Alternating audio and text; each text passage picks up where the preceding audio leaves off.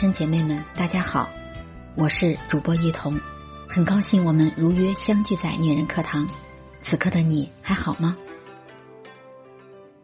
就像春江水暖鸭先知，女人课堂金色年华栏目以独特视角关照社会，以社会不同视角关照中老年人，反映的是中老年人眼中的世界与世界眼中的中老年人。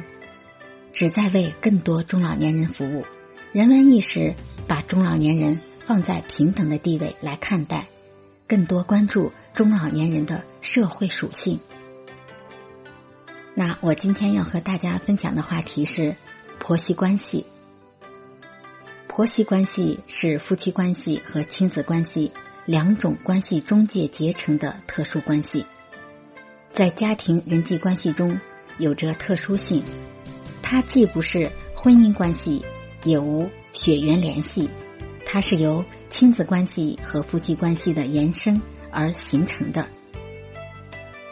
我们不能说所有的家庭矛盾都是因为婆婆的错，但是据我观察，百分之八十是因为婆婆没有找对自己的位置，才会让家庭里充满了各种矛盾和纠纷。那。让我们下面一起来听。一是，在媳妇家时，不要像在自己家一样，想主宰这个家的一切，因为儿子成家后，儿媳就是这个家的女主人，她有权利决定这个家里属于她权限范围的事情。二，不要对媳妇的生活习惯说三道四，毕竟。前几十年，大家在不同的环境下成长，生活习惯难免会有不同。不要认为跟自己不同的习惯就是坏习惯，换位思考一下，或许媳妇还无法适应你的习惯呢。三，不要在儿子面前说媳妇的坏话，这样做对家庭关系的作用是，除了让儿子受夹板气外。就是使本身并不严重的家庭矛盾和冲突升级，变得更加尖锐复杂。四，儿子儿媳吵架时不要掺和，最起码不要护短。夫妻俩人吵架是正常的事儿，不要总觉得儿子会吃亏而急于出面护短。哪有不吵架的夫妻？你敢说你和自己的老伴儿就不吵架吗？正所谓床头打架床尾和，两口子即使吵得天翻地覆，那也只是内部矛盾。你婆婆掺和算哪门子事儿呢？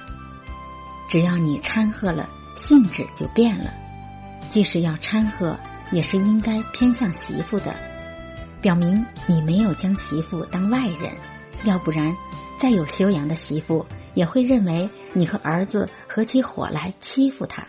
这样不光影响自己和媳妇的关系，还影响媳妇和儿子的感情。五，媳妇叫儿子干活时，不要抢过去干，或者埋怨媳妇不应该叫大老爷们干活。媳妇不是带着工资的保姆，小两口分担家务，不但能体现家庭成员的平等，而且在这种家务劳动中。他们能够找到许多平凡中的浪漫，增进他们之间的感情。只要儿子高兴干，你又何必多事儿呢？而且这样会让媳妇觉得你偏心，把儿子当个宝，把他当根草。六，不要老拿自己的节俭甚至吝啬来对比媳妇花钱大方，指责媳妇不会过日子。现在毕竟生活水平提高了，媳妇即使奢侈一下也无可厚非。如果不幸摊上一个花钱无度的媳妇，对她的疯狂购物行为，最好也睁只眼闭只眼。毕竟一个愿意走进婚姻的女人，很少会因为贪图那点物质享受而将自己的家败光了。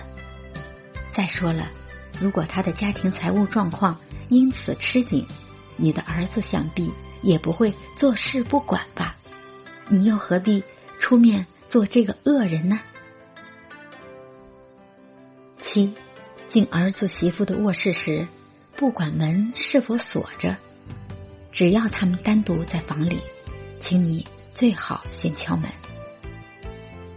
虽然儿子是你生的，你觉得没什么不方便的，但媳妇不是你生的，卧室是夫妻俩的私密场所，还是请尊重一下儿子媳妇的隐私吧。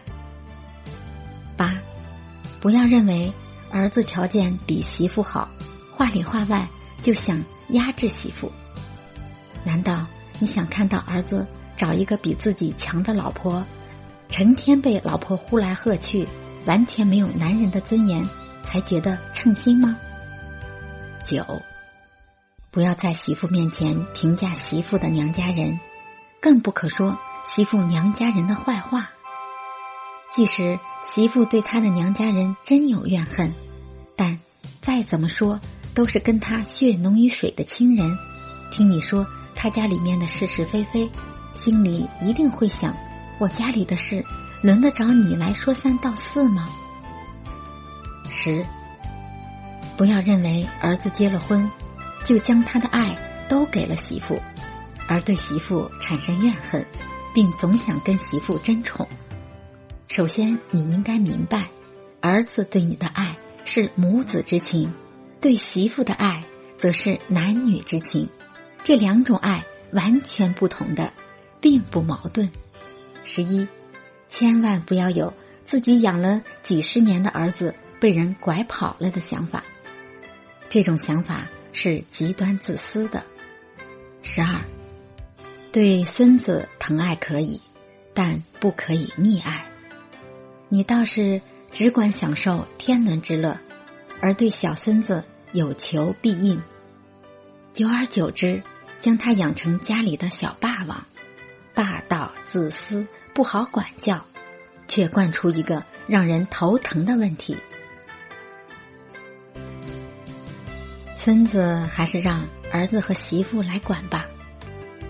最后，愿所有的资深姐妹都能以上面十二戒为戒，有则改之，无则加勉。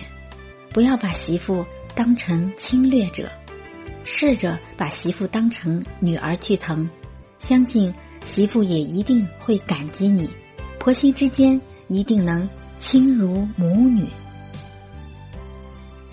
好了，亲爱的资深姐妹们，节目到现在告一段落。父母虽然重要，毕竟不是相伴一生的人，在权衡轻重主次时，也要退而求其次。家庭关系的核心不是父与女、母与子。而是夫与妻，拎不清这一点呀，家庭可能就要乱了套了。大宅门的时代已经过去了，唯愿我们每一个家庭都幸福美满、开开心心。